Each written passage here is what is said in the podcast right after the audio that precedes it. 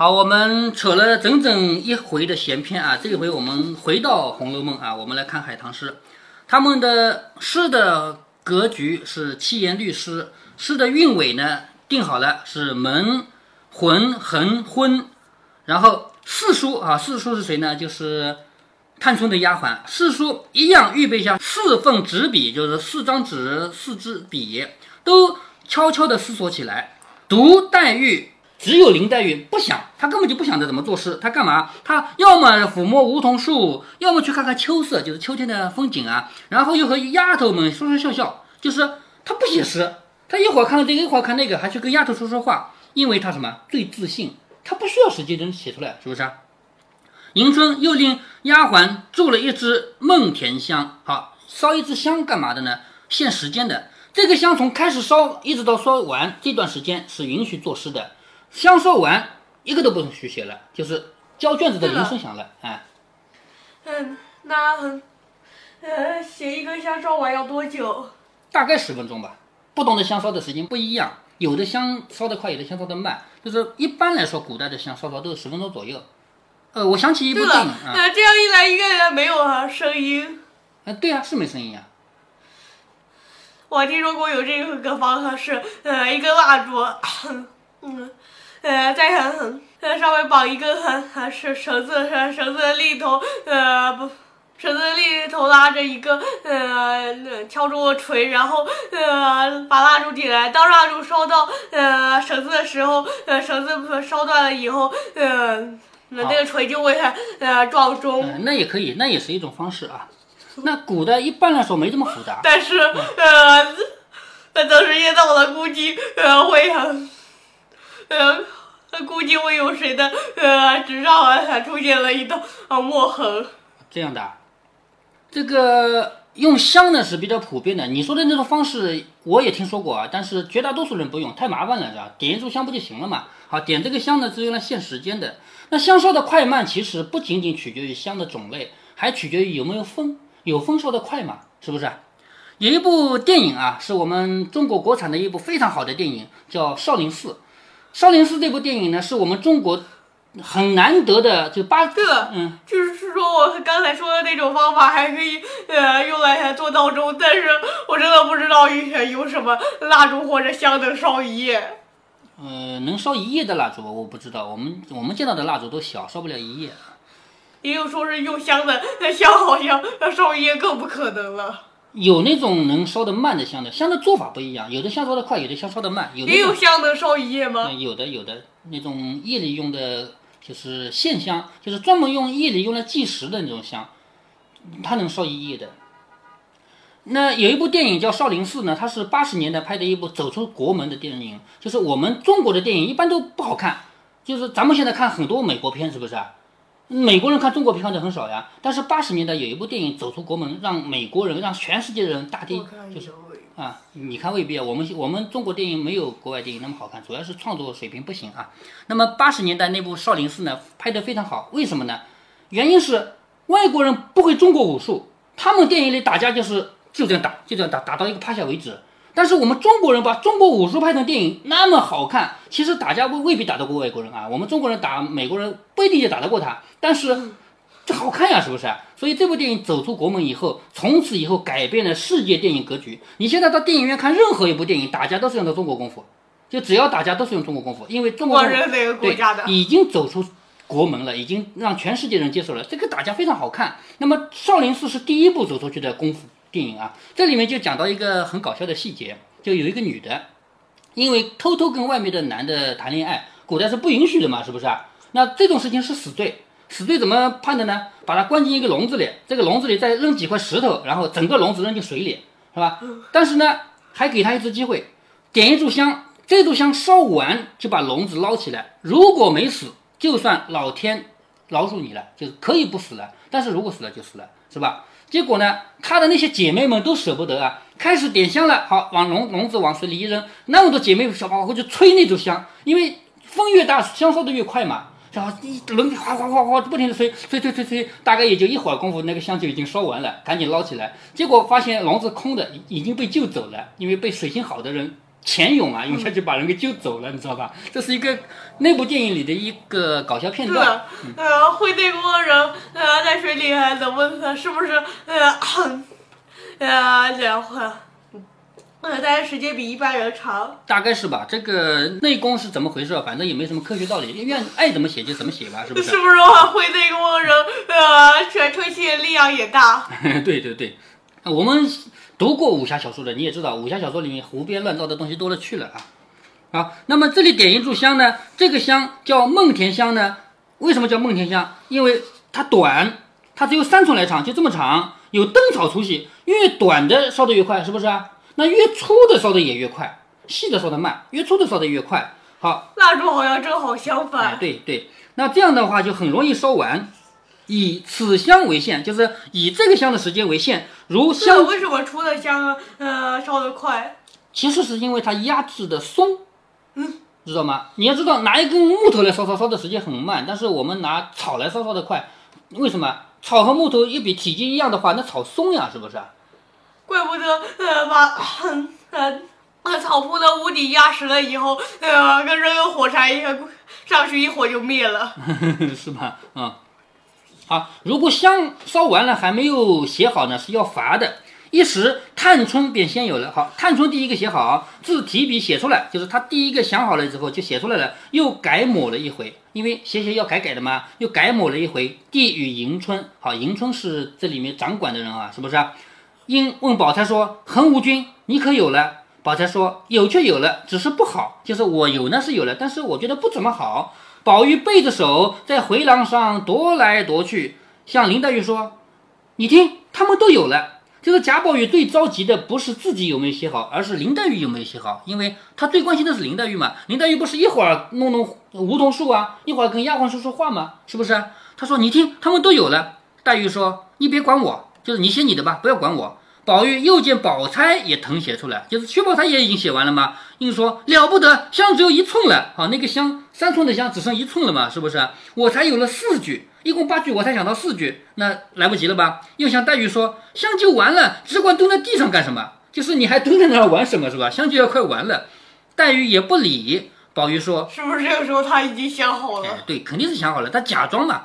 宝玉说：“可顾不得你了，好歹也写出来吧。就是我不管你了，我自己写了。”说着也走到案前写了。李纨说：“我们要看诗了，若看完了还不交卷，是要罚的。就是我现在开始看，如看完了你们还不交，要罚了啊。”宝玉说：“稻香老农虽不善做，却善看。就是稻香老农就李纨啊，你虽然写诗不好，但是你却会看的，又最公道。”你就评阅优劣，我们都服的，就是你说说谁写的好，谁写的不好，我们都服。众人都说自然，于是先看探春的稿上写的是什么呢？探春写的是“咏白海棠现门盆浑横昏”啊，这个是诗名啊，“咏白海棠现门盆浑横昏”。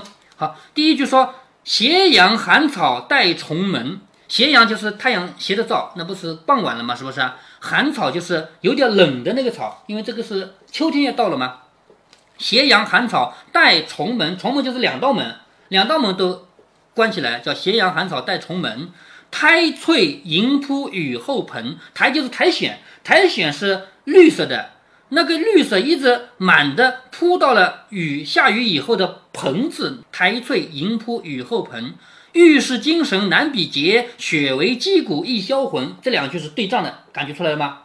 是吧？玉就是玉石，很好的精美的石头叫玉嘛。玉是精神，就是这个花啊，它的精神是是玉，谁也比不过它的清洁，叫玉是精神难比劫。血为肌骨易销魂，它的肌和骨骨头啊，就是它的。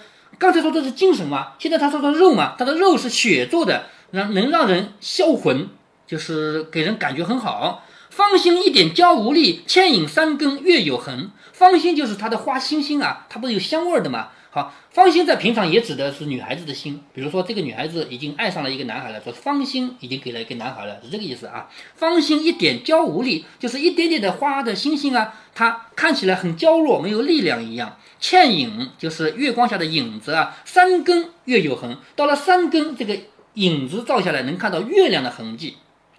莫为搞仙能羽化，多情伴我永黄昏。搞仙是什么东西呢？就是白衣仙女，搞是白衣服啊。不要说白衣仙女，她能够飞起来。所谓羽化，就是肉体不要了，变成神仙走了，叫羽化。说不要说那个白的仙女能成了神仙飞走，这里指的就是白海棠，因为白海棠是白颜色的嘛，是不是啊？不要说这是白颜色的仙女，自己肉体不要，已经当成神仙走了。多情伴我永黄昏，就这个花。这个白花啊，伴陪伴着我在这儿歌咏度过黄昏这个时间。好，这是探春的诗。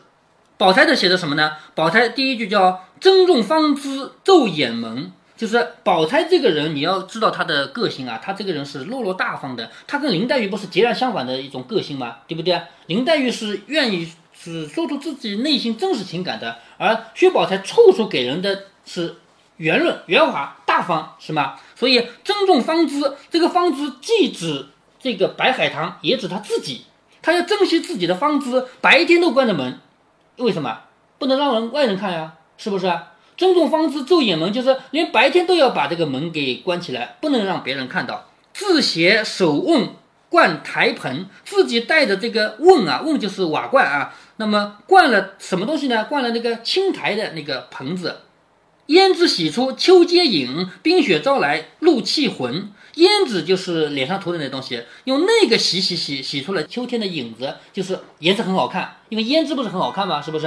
好，用胭脂洗出来的那个秋天的影子啊。冰雪，因为白的是冰雪嘛。冰雪招来露气魂，就是露水气出来的那个魂魄，是哪来的呢？是用冰雪招来的。是他要写这个白海棠的白，淡极使之花更艳，就是。因为它白，白就是淡，红的啊、绿的啊，不是很浓的颜色嘛？白的不是很淡的颜色嘛？是不是啊？淡到了极点才知道什么叫艳丽。好，这个是哲学的问题啊。就是你如果说要画一个红颜色的漂亮的东西，我告诉你，你画的多红都没有白的更艳，因为白的是素到了极点，反而更的显得它很艳了。说淡极使之花更艳。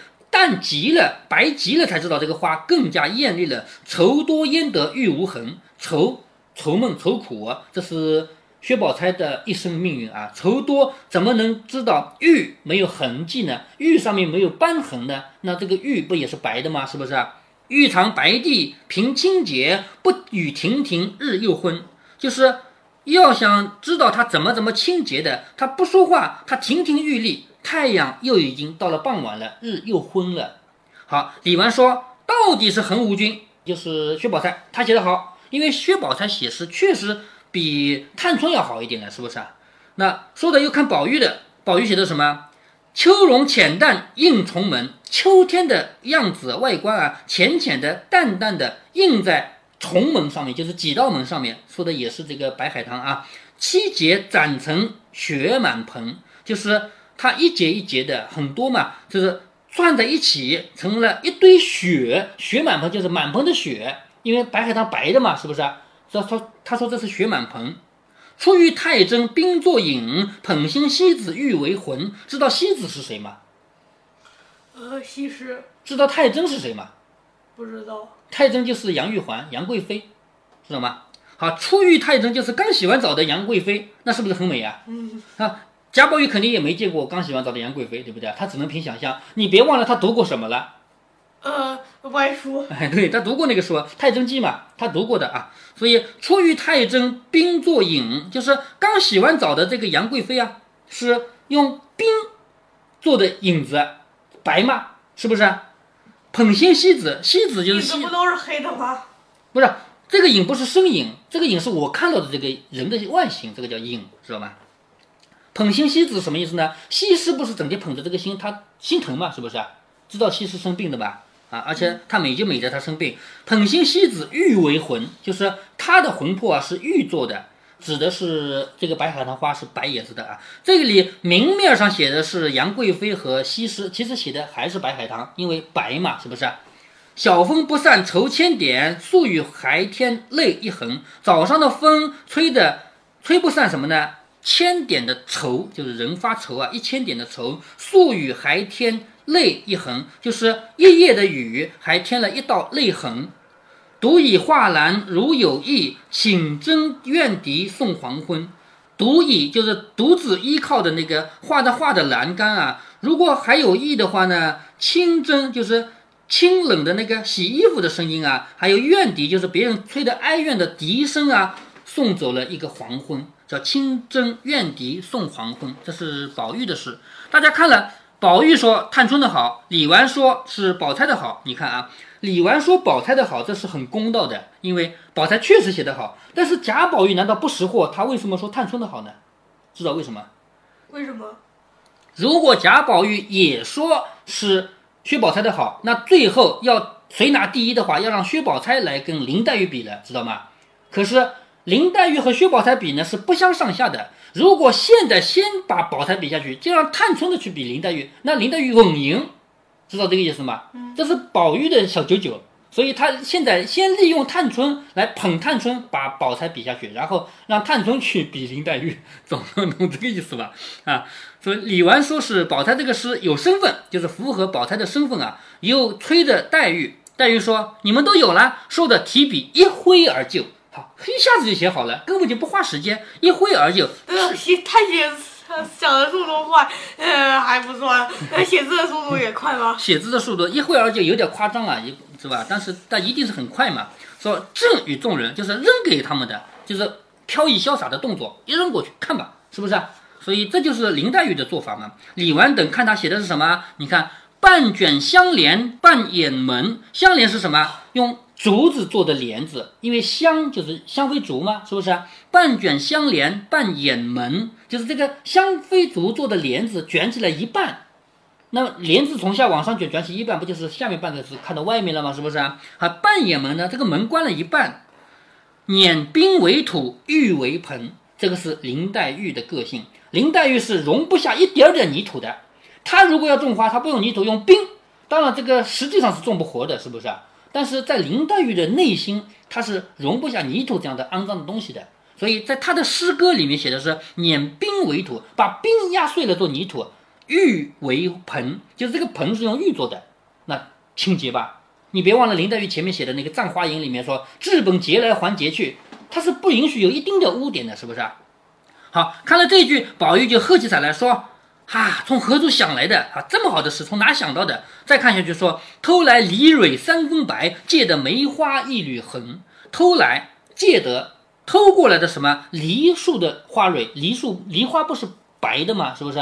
从梨花花蕊那儿借来了啊，偷来了三分白。因为这个白海棠的白哪来的？是从梨蕊偷来的。借得梅花一缕痕，就是从梅花那儿。魂啊，一缕魂，从梅花那儿借过来一点点魂魄，他的灵魂。梅花不是黄的吗？不是，魂魄指的是他的精神，他的精神是从梅花那来的，可他的白是从梨花那来的，知道吧？众人看了也不禁叫好，说果然比别人又是异样的心肠，就是写得好，写得好啊。下面又是什么？说月窟仙人焚稿妹，好，这个稿是白颜色，妹是袖子。我们现在经常说谁和谁联袂演出了一部电影。联袂演出是两个人袖子靠在一起，为什么联袂是袖子靠在一起呢？就是古代啊，古代的人要走在一起，不是袖子真的靠在一起了吗？是不是啊？那现在如果两个人一起合作了，就说他联袂，其实也不一定袖子真的靠得到，但是有这个说法。这个稿妹就是白颜色的袖子，月窟仙人逢稿妹，就是月亮上的那个神仙，就是嫦娥，对不对？月亮上的那个嫦娥啊，在缝什么？缝白颜色的袖子，它指的是什么？白海棠的白，是不是啊？秋归秋归怨女是啼痕，秋归就是秋天的闺房里那个哀怨的女子，在那儿擦眼泪，写的是不是她自己啊？嗯，是吧？秋归怨女是啼痕，娇羞脉脉同谁诉，前已西风夜已昏。就是我默默的，我心里的这个想法，我究竟该跟谁说呢？倦倚西风夜已昏，我疲倦的靠着那个。西风，西边吹过来的风啊，因为当时已经是秋天了嘛，是吧？西风夜已经很晚了。其实下面这两句说的是他自己，是吗？这是林黛玉的诗。众人看了都说这首好，这首为上。李纨说：“若论风流别致，自然是这首。就是如果要论谁写的别致，当然是这首。若论含蓄浑厚，终让横稿，就是横无君的那个稿子叫横稿啊。就是如果要说谁写的别致，肯定是。”林黛玉的。如果说谁写的浑厚含蓄的话，那一定是薛宝钗的。探春说：“这评的有理，就是嗯，评的很好，有理。潇湘妃子当居第二，就是林黛玉，这是第二名。”李纨说：“怡红公子，你是亚尾，服不服啊？就是你是最后一名，你服吗？”宝玉说：“我那时候本来就不好，这评的最公道，就是我最后一名就最后一名，我服了，是不是？”又笑着说：“只是横相二手，还要斟酌。就是你们说林黛玉的是第二，薛宝钗的是第一，我觉得不好，我觉得你们还要再评评。他的小九九又出来了吧？是不是？还要再斟酌。”李纨说：“原是我的评论，不与你们相干，再多说就罚了。就是听我的，我说谁好就谁好，你有意见就要罚，是不是？”宝玉听说，只得罢了，就是好不提了。李纨说：“从此以后，我定于每月初二、十六两日开设，就是每月初二和十六这两天必须要开诗社，出题和献韵都要依我，就是出题目和献韵啊都要依我。这期间你们有高兴的，你们只管另择日子补开，就是除了初二和十六这两天以外，哪天你们高兴你们就开，那个我不管，哪怕一个月每天都开设，我也不管。但是到了初二、十六这两天，一定要往我那里去。”宝玉说。到底要起个社名才对啊！就是这个社还没有名字呢，要起个名字呀。探春说：“俗了又不好，新特了呢又刁钻古怪。就是如果我们起个名字叫姐妹社，太俗了，是不是？不是。如果说太新了呢，又刁钻古怪了。可巧才是海棠诗开的篇，那就叫海棠社吧。虽然俗些，因真有此事，也就不爱了。就是海棠社这个名字啊，有点俗，但是我们第一次写诗写的就是它呀，是不是？”说毕，大家又商议了一回，略用些酒果，就是喝些酒啊，吃些果子，方各自散去。也有回家的，也有往贾母、王夫人去的。当下别人无话。好，这个诗社到这儿，你认为结束了吗？没。为什么？还有史湘云没说。啊，你看到了是吧？因为史湘云还没作诗，所以这个诗社到这儿为止没有结束呢。是不是史湘云没来？对呀，史湘云没来，这不是刚回家吗？是不是？而且回家之前，他跟贾宝玉说：“如果老太太不记得我，你要提提哦，要去接我，是不是？”啊，他刚走，我们结诗社了，那怎么可以没他呢？是不是啊？后面就要把史湘云给接过来，接过来以后呢，就要让史湘云也来先补海棠诗，然后史湘云补了两首，接下来呢，他们就要咏螃蟹啊、菊花了。那么咏螃蟹、咏菊花呢？菊花诗的第一名是林黛玉。也就是说，林黛玉和薛宝钗两个人在《红楼梦》里处处并列的。你还记得前面所有东西都并列的？螃蟹是两一群人玩的，呃，而且螃蟹咏呢是薛宝钗写的是那种骂世的，就是骂世间的那种人的啊，就是这个不属于你高雅的那种诗，它是讽，就是嘲讽这个世界上的人的。那主要要看文学价值，看水平呢，要看这个《菊花咏》。菊花咏第一名是林黛玉，所以《红楼梦》的作者一直的在告诉我们，林黛玉和薛宝钗两人从来都是并列的。这次写诗如果让薛宝钗第一，下次写诗就必须让林黛玉第一。后面还有很多事情，永远是他们俩并列的。好，我们就先读到这儿。